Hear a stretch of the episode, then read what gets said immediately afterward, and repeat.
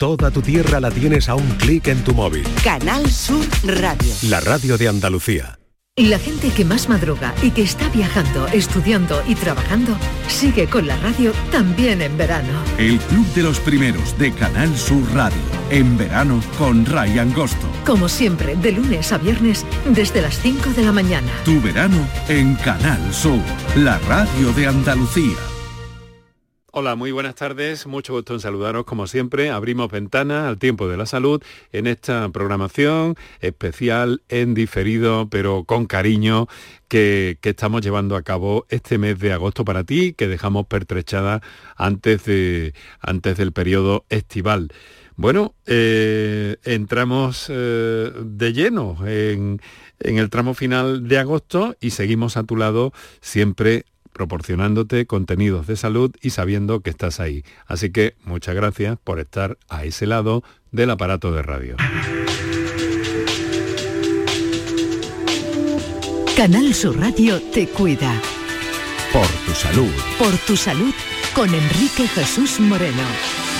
En el programa de hoy vamos a compartir con todos vosotros un encuentro con eh, Silvia San Juan, es podóloga y nos orienta durante toda la temporada sobre cómo debemos cuidar nuestros pies. Bien, en este tiempo especial de verano, con caminos, andanzas, mm, de cara a la vuelta a la normalidad, que hemos tenido los pies más libres, vamos a ver qué es necesario eh, tener en cuenta para estos días y para las próximas semanas. Y en la segunda parte de nuestro programa vamos a eh, mm, intentar, bueno, vamos a recuperar de hecho de nuestra fonoteca algunos de los sonidos que a propósito de la otorrinolaringología y los problemas de audio nos han acompañado durante diversos momentos en temporada convencional. Así que estamos en marcha, allá vamos.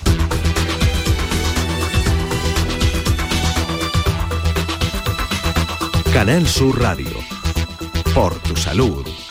En estos encuentros especiales que mantenemos durante este mes de agosto, eh, que hemos traspasado ya el Ecuador, eh, pero todavía siguen vigentes algunas cosas y además eh, en este momento no queríamos dejar pasar la oportunidad de compartir con Silvia San Juan, podóloga, pues un encuentro para, mm, para hacer habitual también los que mantenemos a lo largo de la, de la temporada eh, normal de este programa con el directo y en su formato con la participación de nuestros oyentes. Pero, eh, ¿qué pasa? Que, eh, mm, bueno, Silvia, muy buenas tardes. Buenas tardes, Enrique. Hemos querido que estuviera con nosotros para repasar algunos temas relacionados con la podología. Ella es vocal por Córdoba del Colegio de Podología de Andalucía. Y pues es muy importante que tengamos en cuenta cómo nos movemos, cómo tratamos nuestros pies, porque son los que nos mantienen a flote, de alguna forma, en esta tierra, ¿no? Por hacer el símil marítimo.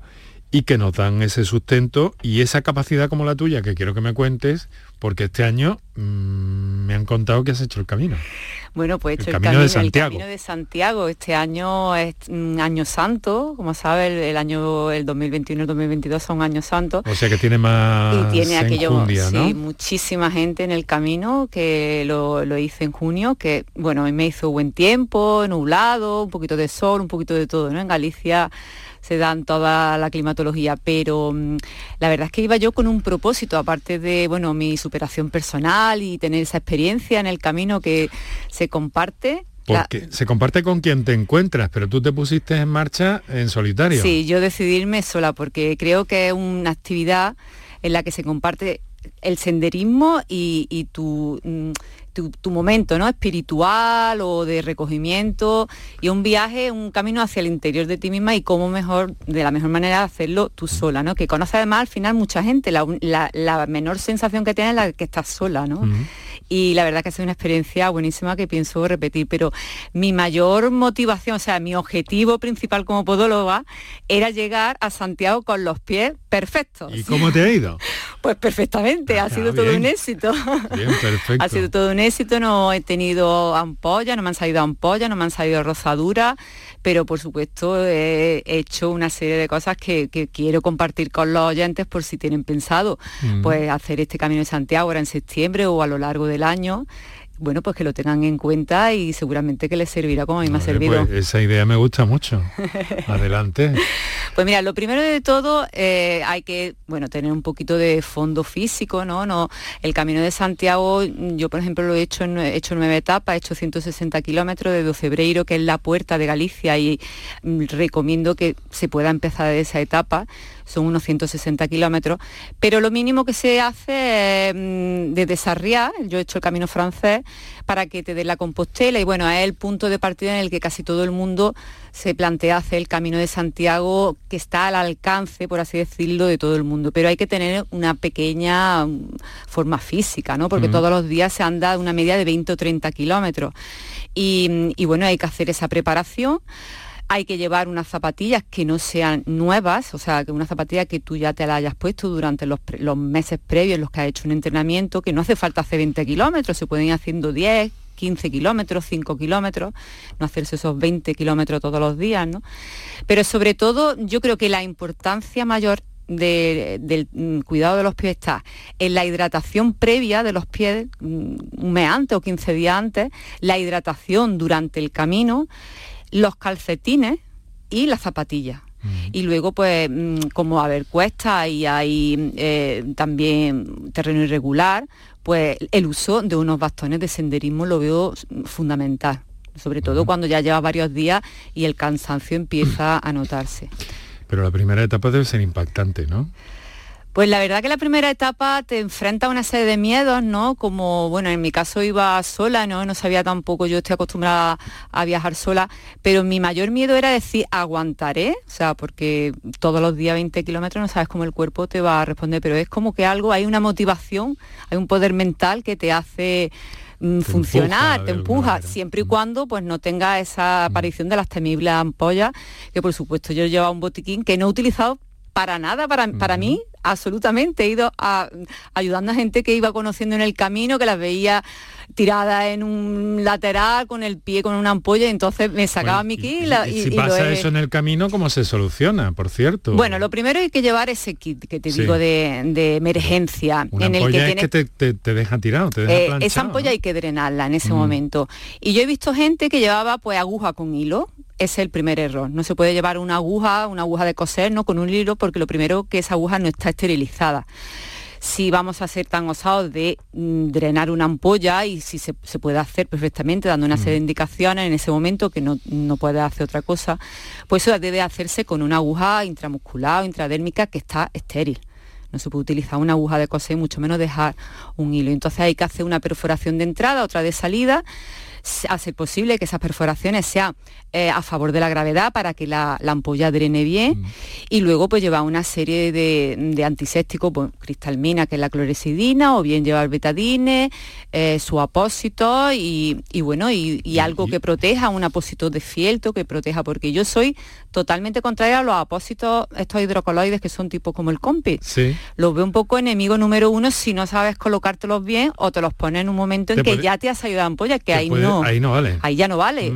Y lo que sí me he dado cuenta es que hay gente que se pone estos compis en los dedos haciéndose pliegues de ese, en ese tipo de apósitos que son como de silicona y al final le hace mucho más daño.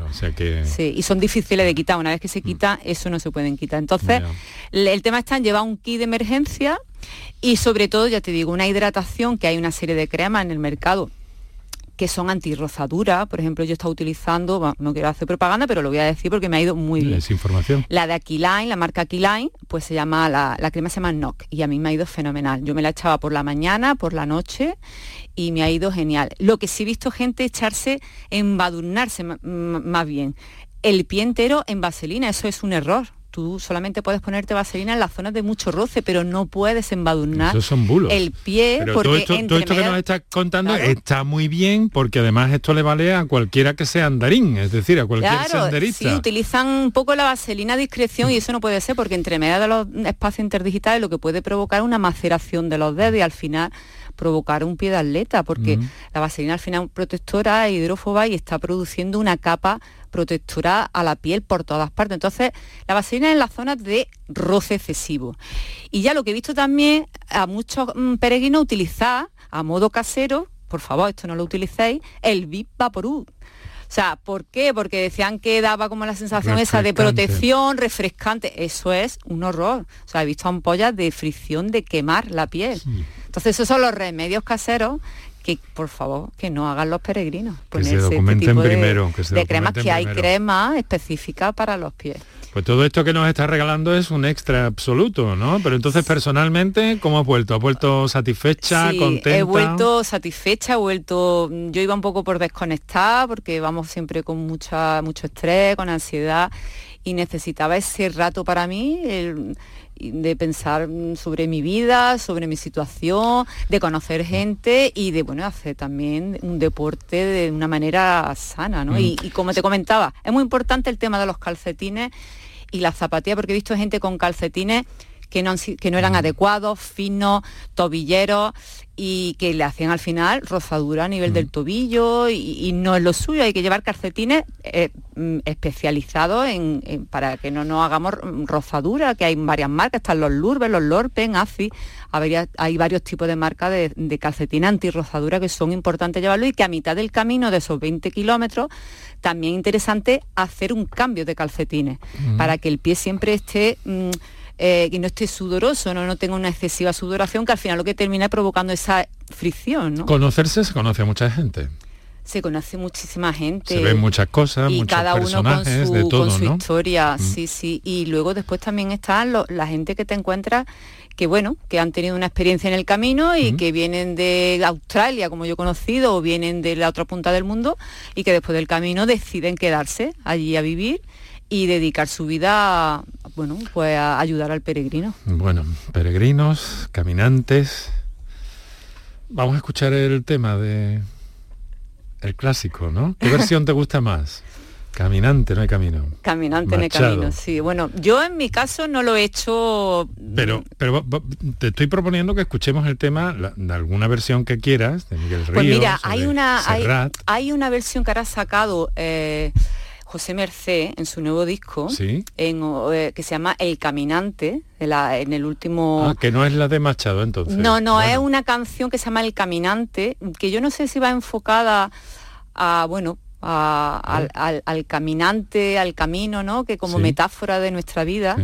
Y, como la vida está llena de casualidades y causalidades, pues escuché ese, esa canción que hace poco ha sacado en, un, en, un, en el último CD eh, que se llama El Caminante y me gustó muchísimo. Y lo escuché, ahora lo he escuchado durante, durante mi, viaje del Camino de Santiago y esa canción me gustó. Vamos a escucharlo una vez más para ti, ¿vale? y yo por primera vez. Y luego seguimos, luego hablamos de podología de verdad. Muy bien.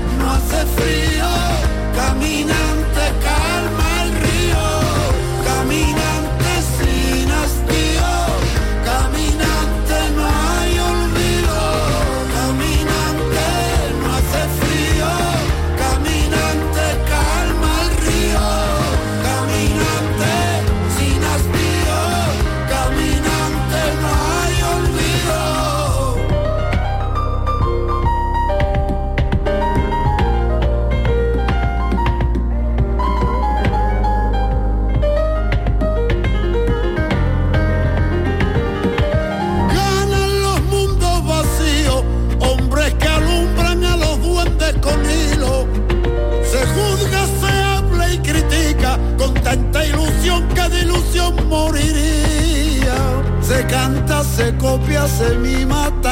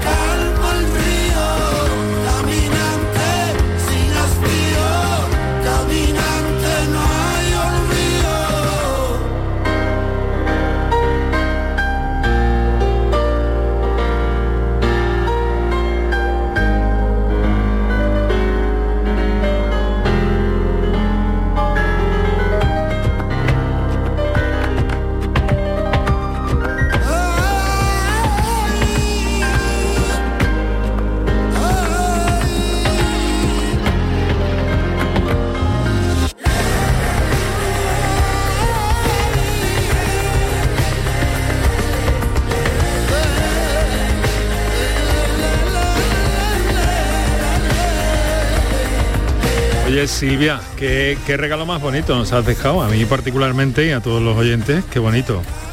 Caminante, no hay olvido. A mí me encanta José Merced. Sí, Sí, me es uno de los, de- de los tipos más serios que hay en esto, ¿no? Sí, y además un crack, ¿no? En Mm. mezclar el flamenco con todas las quiere, tendencias. con el jazz, con... Es impresionante. Fíjate el piano que tiene esta pieza, que es una cosa absolutamente... Yo es que me voy para el jazz siempre. No sé si se habrá notado mucho. Silvia, Silvia eh, San Juan, podóloga, eh, que nos acompaña a menudo en el programa y a la que hoy hemos invitado y hemos empezado enrollándonos con el Camino de Santiago y bueno, le he propuesto que escucháramos algo de música, me ha parecido que su propuesta, que no estaba preparada, ha sido absolutamente magnífica, así que gracias por el regalo. ¿eh? Silvia San Juan es vocal por Córdoba del Colegio de Podología de Andalucía y vamos a seguir con ella. Ahora sí, si te parece, entramos en, en modo podología, porque todavía estamos en verano, todavía estamos en agosto y todavía... Todavía tenemos verano para rato, ¿no? Porque en Andalucía se alarga hasta septiembre. Bueno, pero en septiembre ya se puede empezar a, a hacer algunos caminos. Sí, Se pueden empezar a Sí. hacer algunos senderos, sí, eh, con precaución, tempranito, incluso de madrugada. Sabes que hay grupos que se dedican a hacerlo durante la madrugada, ¿no? Vaya. Sí, sí, sí. Incluso también de manera nocturna, Bien, también eso, hacen de forma, salidas de nocturnas. forma nocturna, eso Mm. es, sí, sí, es muy interesante. Bueno, te llama mucho la atención cuando ves una hilera de personas por algún sitio, por el, el borde, por el carril, de- por el eh, arcén de una carretera o lo que sea, ¿de esto qué? Pero sí, son eh, senderistas nocturnos. Qué bonita cosa, con bajo las estrellas. Bueno, vamos a lo que vamos, que a mí este tema me ha dejado emocionado, Silvia. Oye, todavía es tiempo de andar por la playa. Sí, todavía es tiempo de andar por la playa y la gente coge con mucha gana la playa al principio del verano, pero Mm. al final del verano vienen las lesiones de haber andado por la playa. Ah. Y una de ellas es esa, el que cogemos y nos venga, nos ponemos a andar por la playa dos horas. ¿Y es bueno o no es bueno andar por la playa? Nos dijiste una vez que había un problema de equilibrio, ¿no? Claro, es que problema no, geométrico. no es lo mismo andar por la arena mojada que por la arena seca. Por la arena seca siempre nos vamos a hundir más, vamos a hacer más tensión en la zona del talón, vamos a hundir más el talón en, el- en la arena y entonces se nos van a sobrecargar los gemelos, se va a sobrecargar todo lo que es la musculatura posterior, el arco del pie se va a tensionar más y entonces podemos terminar con alguna lesión como una fascitis plantar o bien una tendinitis del tendón de Aquiles. Entonces hay que tener cuidado cuando andamos por la arena que no está firme como en la de la orilla. Y, mm, y luego también con el hacer ese tipo de, mm, de paseo, o bien por la mañana temprano, o bien a última hora, a las 7 o las 8 de la tarde, para no quemarnos vayamos con la arena, porque, claro. porque otra cosa de las que, hace, que no hacemos es ir, ir a la playa sin echarnos protección solar en los empeines y en la planta del pie, que Ah, también vale, se quema también. y también le da el sol. Cuando nos ponemos boca abajo a tomar el sol, nos está dando el sol en la planta de los pies y no nos echamos crema ahí. Una, quemadu- una quemadura puede eh, quemadura deshidratarnos, pero Claro, tampoco puede... Y, y la, la zona del empeine no es una zona que tengamos habitualmente. sensible. Claro, muy sensible. Y hay muchas quemaduras solares en la zona del, del Mm. empeine del pie. Y luego cuando nos dedicamos a andar por la orilla, que nos está dando el fresquito del agua y tal, Pues bueno, muchas playas tienen una inclinación que nos hace andar con esa angulación en la que una pierna la estamos cargando más que la otra, vamos volcando un pie hacia afuera, el otro hacia Las adentro. playas de Cádiz, por ejemplo, importa menos porque son más Claro, llanas, pero si te vas a las mejor, playas de Málaga, pues pero ahí vas hay un andando desnivel claro, muy no el, el tema no está que me doy la vuelta y, y cargo la otra compenso. pierna, no, ahí te puede hacer daño en el tobillo, te puede mm, provocar una sobrecarga en lo que son los tendones del, del tobillo, en, En el tibial cadera, en la posterior, en la cadera, en las rodillas. Entonces esos paseos por la playa limitarlo pues a 20 minutos y si vemos que tenemos algún problema, alguna lesión, pues lo suyo es antes ir a hacer una visita al podólogo, ¿no? Al principio de- del verano, que nunca está de más, y si hay que hacer algún estudio biomecánico para ver si hay algún problema, pues es lo suyo, ¿no? ¿Qué pasa si nos clavamos, mm, qué sé yo, algo que hay en el, en el suelo? Por ejemplo, una cosa muy común, eh, al menos en algunas playas, es eh, la púa de un erizo, La por púa de ejemplo. erizo, bueno. Que además tienen parte tóxica, creo, ¿no? Sí, luego están hechas de carbonato cálcico que, bueno, eh, mm, se deshacen cuando ya... mm, eh, normalmente Pasa un tiempo, sí se- efectivamente eh, se infecta más cualquier cosa que nos clavamos que provenga como yo digo provenga de un animal o sea de un, de un ser vivo como un animal o, o un vegetal una rosa un erizo mm, que cuando nos clavamos una cosa que de naturaleza inerte no que es un cristal. Entonces, todo, todo lo que provenga de un ser vivo siempre nos va a producir eh, una infección y mm, posteriormente, si eso no se, se, extrae, pues nos produ- produ- produce a, lo largo de los meses un granuloma y bueno, y posiblemente haya que extirparlo quirúrgicamente. Entonces, el tema de las púas de los erizos, pues normalmente se infectan, eh, el paciente al principio quiere intentar sacársela, bueno, pues entonces se recomienda que se meta en agua caliente, que en el agua se eche una dilución de vinagre, porque por aquello de que las púas son de carbonato cálcico para reblandecer esas púas y, y, bueno intentar con una aguja estéril la extirpación. No, no vale meter ninguna tijera la punta de ninguna tijera ni nada. Y lo suyo una vez que sales de esos momentos de emergencia pues ir a un podólogo para que para que te extirpe esas esas mm, púas de erizo porque mm, eh, detrás de esas púas de erizo eh, a los meses también se puede mm, provocar un papiloma, Mm, que pasamos caramba, ya a otro, a otro problema. papiloma, ¿no? Sí. Es uno de los motivos por los que puede aparecer un papiloma. Bueno, eh, claro, esto hablando de, de la mar, ¿no? Pero y en la piscina, en la playa en general, nos podemos encontrar con otros objetos con los que tenemos que tener especial precaución. Eh, ¿no? Normalmente en la, en la piscina se anda mucho por el borde de la piscina, que vamos Sí, descalzos, sí. te resbala, pega el típico tropezón con el dedo, pues las típicas fisuras en el dedo chico, Mm. que bueno, cuando hay un derrame y vemos, nos- mm, observamos que ya hay un derrame a nivel de, observamos en la piel, pues mm, posiblemente sospechemos de que hay una fisura en, en- en alguna falange y luego el típico porrazo, el golpe que te lleva en el dedo gordo, pues que produce el hematoma Eso es muy frecuente, por lo visto. Eh, ¿no? son bastante bueno, son muy frecuentes y frecuente. entonces esos hematomas lo suyo es drenarlo en las primeras 24 horas y luego también está bueno el tema de los hongos la- los papilomas en las piscinas sobre todo en las duchas en zonas húmedas que estén calientes no en esa en esas duchas que nos duchamos antes de meternos en la piscina esa agua que se queda estancada que le está dando el sol que está caliente en esa zona tenemos que prevenirlo pues poniéndonos chanclas de goma. Y mm, evitando, eh, para intentar evitar todo eso, chanclas de goma, pero luego, mm, después de un día de playa o de, de piscina, por ejemplo, Silvia, ¿podemos tomar alguna precaución, Medida, alguna medida precaución. preventiva por si ha habido algo quitárnoslo del medio? claro eh, a ver eh, o los- si el papiloma está ahí ya se va a quedar, por ejemplo. Hombre, cuando el papiloma ya está ahí se va a quedar y lo suyo, lo siguiente es ir al podólogo, porque eso no es una cosa que mm, el paciente, la No persona... va a dar la cara el primer no, día ni, tampoco. ni se puede poner ningún tipo de, de crema para, para quitárselo.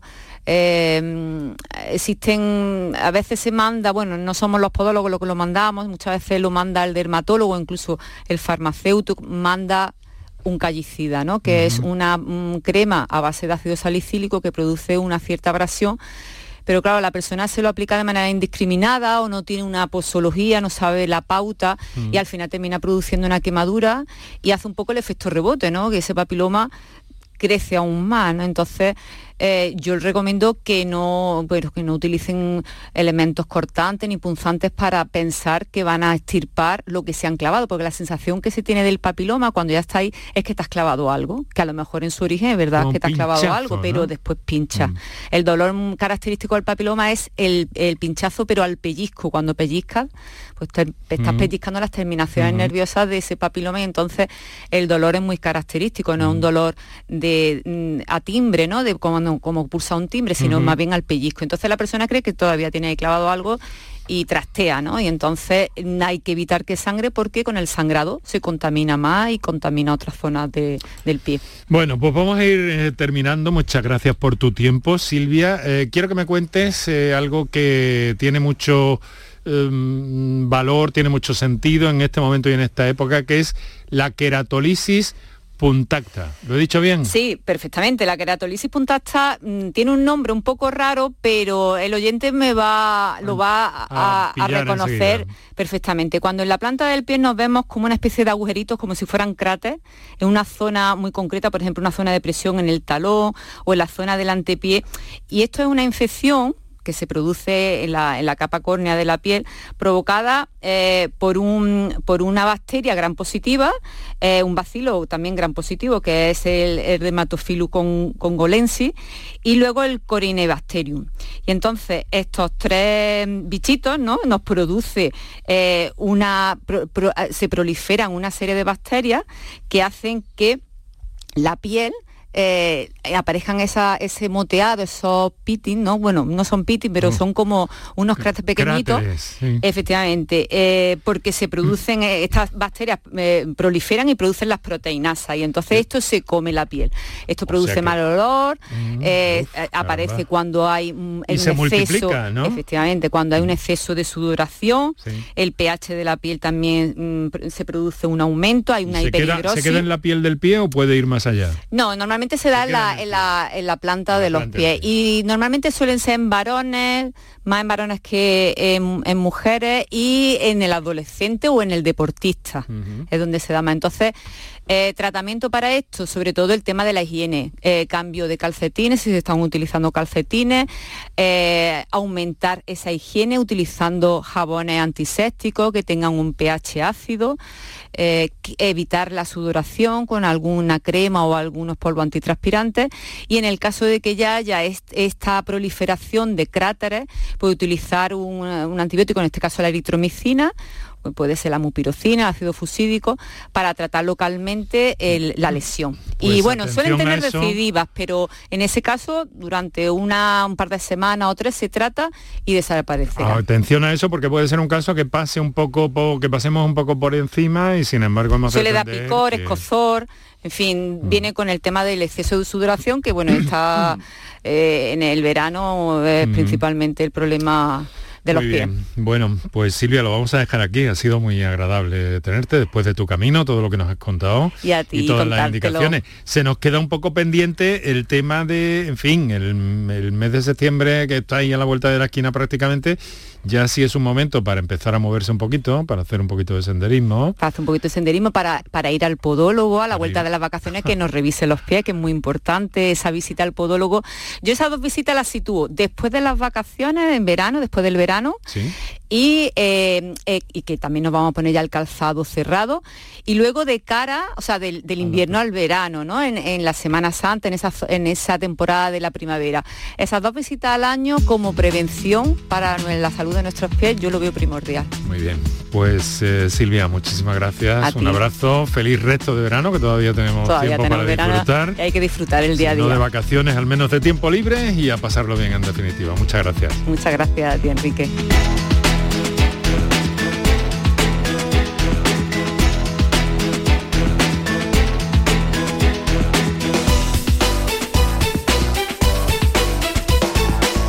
Los problemas de los oídos, algo francamente muy frecuente en las consultas y que nos ha ocupado también en varios momentos durante la pasada temporada. Hoy vamos a tirar de nuestra fonoteca para recuperar algunos sonidos con los especialistas que nos han acompañado dando respuesta siempre a nuestros Por tu salud, escucha Canal Sur Radio. Eh, vamos a saludar inicialmente al doctor Serafín Sánchez, jefe de otorrinolaringología, Hospital Macarena, Sevilla. Doctor, muy buenas tardes y muchas gracias por estar una tarde más con nosotros aquí en el programa. Buenas tardes, muchas gracias a ustedes. Bueno, lo cierto es que yo hablaba de tecnología, ¿no? Y precisamente en su unidad eh, tenían a punto un plan estratégico muy importante para, para el implante y la administración eh, del implante coclear, que es algo que ha venido a revolucionar el mundo de la otorrinolaringología, ¿no, doctor? Pues sí, efectivamente, el implante coclear ya es una tecnología muy consolidada, llevamos ya más de 30 años en todo el mundo donde se está utilizando este dispositivo. En nuestro hospital llevamos 10 años con el programa y ofrece unas posibilidades eh, pues impensables de recuperación de la audición a personas que la han perdido completamente a lo largo de su vida, pero también, sobre todo, proporciona audición a los niños recién nacidos que mm. carecen de, de este órgano sensorial cuando nacen. Es decir, que tanto a recién nacidos como a personas que han perdido... ¿Esto qué tecnología es, doctor? ¿Nos puede mm, aproximar un poco a cómo funciona el implante? Pues sí, el implante coclear consta de dos partes una parte interna, que es la que colocamos durante la intervención quirúrgica, eh, llamamos interna porque se introduce dentro del hueso de donde está situado el oído. Ahí se hace una, especie de lecho en el hueso que, tenemos en la cabeza, donde se coloca ese dispositivo interno que consta de un cable muy finito que se introduce en el caracol, lo que se llama la estructura del caracol, que corresponde anatómicamente a la cóclea. Esa parte interna se cubre con el cuero cabelludo y queda oculta al exterior. Y eh, tiene otra parte que es la porción externa, eh, que consta de, de un micrófono que capta el ruido ambiente y lo transmite por ondas de radiofrecuencia, como ustedes, como por la radio, a través de la piel y la recibe el procesador que está situado debajo de la piel. De esta manera enlaza el sonido del exterior con el receptor interior y estimula directamente los nervios que tenemos dentro del oído interno. Una, tecnología, muy compleja, sí. Muy compleja, pero absolutamente revolucionaria y que, eh, que bueno, que va más de alguna forma, ¿no, doctor? Sí, eh, empezamos haciendo implantaciones fundamentalmente en las personas pues, que más van a necesitar desarrollar el sentido de la audición a lo largo de su vida, como es la población pediátrica, los niños, pero durante este tiempo hemos ido avanzando fundamentalmente a otro grupo de población muy importante y al que llegaremos todos más pronto o más tarde, que es el de la población anciana, incluso muy anciana, porque se sabe que la recuperación de la audición en las personas que la van perdiendo a lo largo de la vida, sobre todo cuando la pérdida es muy, muy profunda, y la podemos recuperar con el audífono, con un implante coclear sobre todo, va a conseguir que el deterioro cognitivo que se consigue en estas edades tan avanzadas se detenga o incluso revierta, es decir, que es capaz la recuperación de la audición en una persona muy mayor de evitar pues, un número pues, eh, considerable de personas que pierden la, cognición, es decir, Alzheimer o algo parecido al, deterioro cognitivo. Claro, eh, puede ayudar a esas personas a mantener eh, mejor ese, ese posible deterioro cognitivo, es algo muy evidente y muy eficiente también con esta tecnología. Doctor eh, Serafín Sánchez, muchísimas gracias, le reitero por estar con nosotros. No sé si conoce a su colega doctor Rafael Ramírez Ponferrada, otorrino. Eh, ¿Se conocen ustedes? Sí, sí, sí. Estupendo. Doctor Ramírez Ponferrada, muy buenas tardes. Muy buenas tardes. Igualmente le agradezco que, nos acompañe. Eh, desde la unidad en la que trabaja en el Hospital Infanta Margarita de Cabra, ¿verdad, doctor? Sí, efectivamente, la unidad Infanta Margarita de Cabra que tiene una coordinación estrecha con la, con la unidad de otorrinolaringología del Hospital Reina Sofía de Córdoba. En realidad somos una sola unidad que está dirigida por el doctor Francisco Muñoz del Castillo. Muy bien, eh, eh, doctor, eh, la patología del oído, bueno, son múltiples y muchas veces de naturaleza, en principio, tan liviana que, que en algunas ocasiones no se le presta la atención debida, ¿no cree? Eh, bueno, estamos hablando, me imagino, de la otitis un poco de verano, ¿no? De otitis, de verano, de los tapones, las piscinas, efectivamente. ese tipo de. Claro, estamos justamente en el otro, en el otro lado, digamos, del, del, espectro, ¿no? Ahora el doctor Serafín Sánchez ha puesto sobre el tapete los implantes cocleares, que es la punta, eh, realmente el, avance en la audiocirugía más importante en los últimos, las últimas décadas, ¿no? Porque es recuperar la audición en personas que la habían perdido. De eso pasamos a la otra punta, una cuestión que es relativamente simple de resolver, pero muy frecuente, que son las otitis en relación con los baños y con las humedades del verano. ¿no? Eh, doctores, ¿cómo nos cuidamos? ¿Cómo podemos prevenir eh, complicaciones en el oído? ¿Hay alguna forma de, de fin, de mantener una actitud, no sé, una higiene, supongo, eh, que es importante también para que las cosas no se nos compliquen a nivel auditivo? Eh, doctor Sánchez. Bien, mm, en relación a la prevención, mm, pues me gustaría enfocarlo en dos líneas. Una línea es la que sería la protección o la prevención de enfermedades puramente locales, es decir, heridas, eh, humedad, eh, otitis, que serían las que afectarían a la piel del oído. Y otra es la línea que afecta a la audición, que sería la prevención del ruido. Estamos en una sociedad tremendamente ruidosa, Además, los andaluces son tremendamente ruidosos, eh, además más que otras comunidades de otros países, y por lo tanto estamos sometidos a una agresión sonora pues muy intensa. Esto que puede ser socialmente pues muy atractivo, muy interesante, nos relacionamos entre nosotros, nos divertimos, pero el oído sufre, sobre todo cuando estamos asistiendo a que las generaciones más jóvenes pues se enfrentan a auriculares a todo volumen, acuden a discotecas o locales de música altísima y todo eso pues hace daño en las células muy delicadas del oído interno. Esas células no tienen regeneración, una vez que mueren por el impacto fuerte del sonido muy intenso, no se regeneran y van perdiéndose a lo largo de la vida. Esto hace que cada vez haya jóvenes con mayores sensaciones de hipoacusia y todo eso a la larga degenera en pérdidas muy profundas. Estamos asistiendo a jóvenes sordos muy precoces. Ya, caramba, pues habrá que tener mucho cuidado. Eh, doctor Ramírez, tengo entendido también que se están poniendo en marcha, lo mismo que en el AVE Vagones en silencio, no sé si saben ustedes de, esas propuestas que hay por ahí para, para habilitar espacios sin ruido en nuestras ciudades. Eh, evidentemente el ruido es una de nuestras lacras más importantes. Vivimos en una sociedad de ruido, que no solamente hay mucho ruido, que ya, ya lo hay, evidentemente, sino que es lo que dice el doctor Sánchez, está como admitido socialmente, ¿no? Es decir, a veces necesitamos el ruido, el bullicio, ¿no? Para, para, para, relacionarnos. Mm, bueno, dentro de lo que sería la mejoría general del medio ambiente, bueno, que evidentemente estamos en ello y las sociedades tienen que intentar caminar hacia, hacia ahí, evidentemente conseguir unos entornos sociales de transporte, pero no solamente de transporte, sino de entorno social general, con menos ruido sería sin duda lo deseable. Bueno, pues vamos a atender otra, otra en, en, este caso, grabación que nos ha llegado mediante notas de voz al 616-135-135. Soy Josefa de Córdoba y quería preguntarle, un familiar mío que es pequeñito, tiene eh, capa en el oído. Le, le dijeron que eso había unas gotas que cuando le picara mucho se le, se le pusiera. Claro, como no es una cosa que tenga que estar todo el día rascándose en el oído con mucha mm, efusividad, sino que, que le pica, y de vez en cuando pues se da en el oído. ¿Eso tiene alguna repercusión más adelante? Eh, este familiar tiene ocho años. Entonces quería que me informara, por favor, un beso, buen día. Muy bueno. gracias. Muy buenas, muchas gracias, muchas gracias. Eh, me da la impresión de que es una abuela preocupada. Eh, nos ha dicho, doctores, doctor Sánchez, caspa en el oído. Sí, eso es muy frecuente. Eh, la caspa realmente corresponde a descamación de la piel.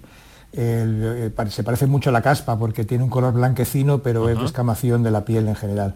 Es muy frecuente, sobre todo pieles que tengan un gran componente de sequedad y suele verse también muchas veces en la cola de la ceja, es decir, que hay muchas personas que tienen lo que llaman dermatitis seborreica y se desprenden esas escamas en la frente o en la parte del oído.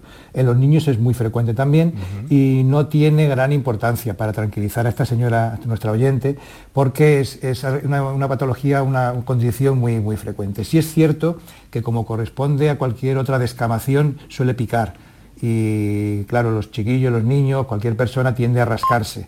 Mm. el rascado por sí mismo no es malo ni es grave, Simplemente hay que hacerlo pues con suavidad, porque cualquier agresión, pues un rascado muy intenso o rascarse con algún instrumento punzante o cortante, que es muy frecuente en nuestras eh, ciudades y nuestros pueblos, pues puede hacer una pequeña herida en el oído y esa herida sí que ya puede ser un foco de una infección eh, secundaria, con lo cual ya va a producirse algo pues más molesto, no es grave, pero sí es molesto mm. y, hay que hacer algún tratamiento complementario. Por lo tanto, no se preocupe que eso es muy frecuente. Pero de cara al futuro esto no tiene ninguna ninguna, consecuencia, ¿no? Que parecía que se mostraba nuestra oyente preocupada por eso.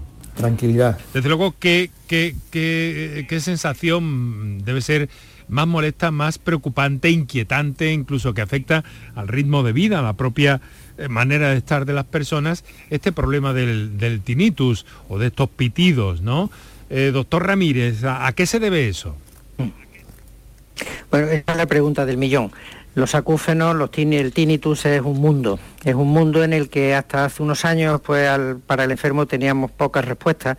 Hoy día tenemos muchas más respuestas sobre la forma de producirse y sobre todo soluciones para el tinnitus. El tinnitus es una distorsión sonora, es una ilusión de sonido que no existe efectivamente en el oído se produce una serie de reacciones y se provoca ese, ese ruido que el problema es que poco a poco va afectando, se va, eh, digamos, mm, llevando a ciertas zonas cerebrales, subcorticales, sistema límbico, etcétera, y se convierte realmente en un problema muy serio en aquellas personas que no se controla adecuadamente. Eso, que en primer lugar hacer un diagnóstico exacto si no hay una causa orgánica que lo justifique y si no es así, pues en ese caso hay una serie de soluciones que van en escalera, tratamiento médico, tratamiento con sonidos, tratamiento incluso medicamentoso, intratimpánico. Hay una serie de posibilidades para mejorar los acúfenos, pero siempre en relación a la posible causa, si la hubiera, y si fueran unos acúfenos absolutamente subjetivos, pues explicarle todo esto al paciente y tratar también de que el paciente pues tome conciencia de que es una cuestión larga y que él tiene que poner también de su parte. Ahora eh, vamos a atender a Francisco que nos telefonea desde Málaga.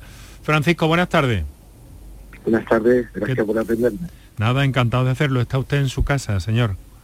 Y enhorabuena por el programa. Muchas gracias. Bueno, pues si me permite le, comento. Eh, yo tengo 53 años, eh, no tengo ningún antecedente de problemas con el oído. Eh, lo cierto es que el día, el día 25 de mayo me pusieron la primera vacuna de Pfizer, no quiero decir que tenga ninguna vinculación, luego posteriormente la segunda a los 21 días, el 15 de, junio, y desde el 4 de julio tengo lo que yo entendía que era una situación de sordera súbita en el oído izquierdo. He perdido eh, el eh, oído, la audición a prácticamente un 60, un, 70% del oído, pero es una sensación eh, muy compleja, muy complicada de, definir para cuando no, has tenido nunca un antecedente. Eh, he tenido la ocasión de visitar hace muy pocos días, el día 14, a un, un especialista de aquí de Málaga, que eh, se llama Antonio Pérez Arcos, es el jefe del servicio otorrino del Hospital Clínico Virgen de la Victoria. Y eh, él ha definido la, situación como una, se llama osteoma, osteoma. Es como si se hubiera cerrado el conducto del oído izquierdo, que es lo que me está provocando ahora mismo la, falta de, audición. Eh, sin tener ningún tipo de conocimiento ni, experiencia sobre esta situación, yo pensaba que inicialmente podía ser una infección, una inflamación, un tapón y que había algún tipo de tratamiento. Entonces estamos en una primera fase de observación de lo que ocurre, pero eh, yo estoy eh, muy, muy, muy interesado en, eh, tener segundas opiniones y sobre todo en saber si hay alguna alternativa que no sea tener que pasar por, un quirófano con una operación de, de grano medio y con una mm, anestesia total y todo lo que conlleva eso. Entonces, si, si tan amable de, darme vuestra pues opinión, yo quedaría muy agradecido. Nosotros lo que hacemos es trasladarle todo esto en primer término al doctor Serafín Sánchez, un, un estrechamiento del, del conducto auditivo, doctor. Pues sí, eso no es que sea muy frecuente, pero sí que se ve con cierta asiduidad en nuestras consultas. eh, dentro del conducto auditivo externo, que tiene forma de cilindro aproximadamente, pues crece una formación de hueso que puede ser más pequeña o más grande y cuando es muy grande, como parece ser en el caso de nuestro oyente, pues puede obstruir el, conducto auditivo. Eh, es verdad que perdón. soluciones. Ah, soluciones. Es verdad que, que, condiciona una pérdida de audición cuando se destruye completamente. Lo que es importante es que se le hagan exploraciones auditivas, pruebas de audición, porque así se puede determinar qué parte de la pérdida auditiva del oyente se debe al osteoma o qué pérdida auditiva se puede deber a otras causas que afecten más al interior del oído, al nervio auditivo. Por lo tanto, yo creo, supongo que le habrán hecho alguna exploración auditiva y puedan haber determinado esos componentes neurosensoriales o de transmisión del sonido.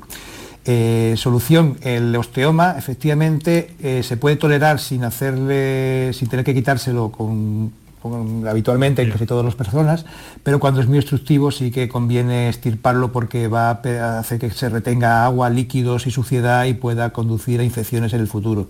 No obstante, en el caso de nuestro oyente, como tiene una relación también temporal muy cercana con, con la vacunación frente a la COVID, pues es importante que esas pruebas audiológicas también sean incluso repetidas para ver si se evoluciona en un tiempo corto. O sea que podría, que podría ser un efecto no deseado temporal. Puede ser porque se está viendo que ha habido personas que han perdido audición con la propia, el propio contagio, el propio padecimiento de la infección del COVID y en algunos casos también se ha visto que tiene alguna relación con algunos casos de vacunación. Pero para eso se puede determinar con las audiometrías, con una exploración audiológica que pueda diferenciar qué porcentaje o qué parte de la hipoacusia que tiene el oyente se debe a una causa o a la otra. Bueno, eh, pues eh, Francisco, eh, lo importante es que se haya puesto usted a ello, ¿no le parece? Pues sí, y además que me gustaría pensar y desear que pueda haber una forma natural de retroceso, que igual que de repente ah, estoy en, esta situación, pues que haya alguna forma que pueda revertirlo y, recuperar mi vida normal, normalizada. Lo vamos a dejar aquí por hoy, en este día dentro de la penúltima semana de agosto que estamos compartiendo contigo de la mejor manera posible y mañana naturalmente que volvemos a la misma, a la misma hora de siempre, las 6 de la tarde. Quique Iraundegui, Enrique Jesús Moreno, buena tarde y mejor noche.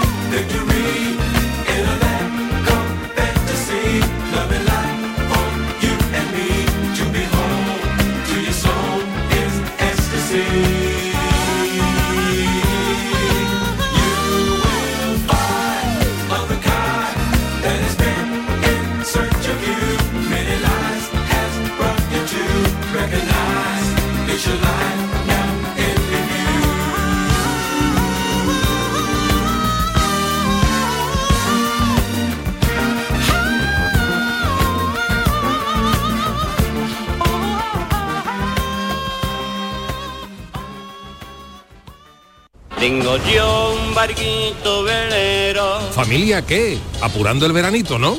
Pues a seguir disfrutándolo. Os quiero decir una cosita nada más.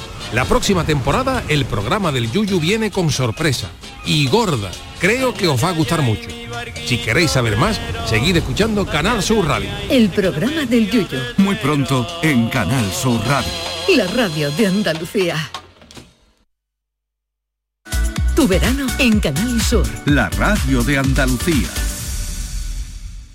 ¿Se ha averiado tu termo eléctrico o calentador y no sabes dónde encontrar recambio para repararlo? La Casa del Termo tiene un amplio surtido en recambios de todas las marcas originales de agua caliente, calefacción y energía solar. Y no solo puedes adquirir tu recambio, sino también reemplazar tu calentador o termo eléctrico por uno nuevo. Estamos en Polígono La Negrilla, calle Enciclopedia 32. Contacta con nosotros en el 600 04 0484 o en ventas arroba lacasadeltermo.es. Los frigoríficos del ahorro, los frigoríficos Nevir. Selección de frío o congelador, inverter para bajo consumo, enfriamiento rápido, silenciosos. Sí, sí, frigoríficos Nevir. En blanco o inox, puertas reversibles. Ya lo hemos dicho, somos los frigoríficos del ahorro. Nevir, en las mejores tiendas.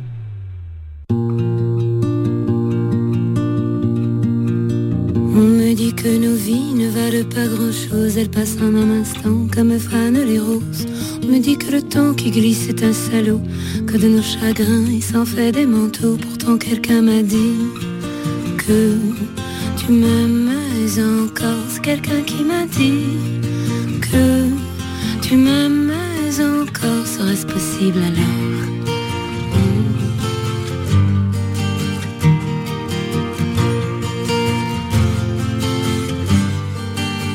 On dit que le destin se moque bien de nous, qu'il ne nous donne rien et qu'il nous promet tout. Paraît que le bonheur est à portée de main, alors on tend la main et on se retrouve fou. Pourtant quelqu'un m'a dit que tu m'aimes encore. C'est quelqu'un qui m'a dit que tu m'aimes encore. Serait-ce possible alors? Hmm. Serait-ce possible alors? Mais qui est-ce qui m'a dit que toujours tu m'aimais? Je ne me souviens plus, c'était tard dans la nuit. J'entends encore la voix, mais je ne vois plus les traits. Il vous aime, ses secrets, lui dites pas que je vous l'ai dit. Tu vois, quelqu'un m'a dit que tu m'aimais encore. Mais l'a-t-on vraiment dit que tu m'aimais encore? Serait-ce possible alors?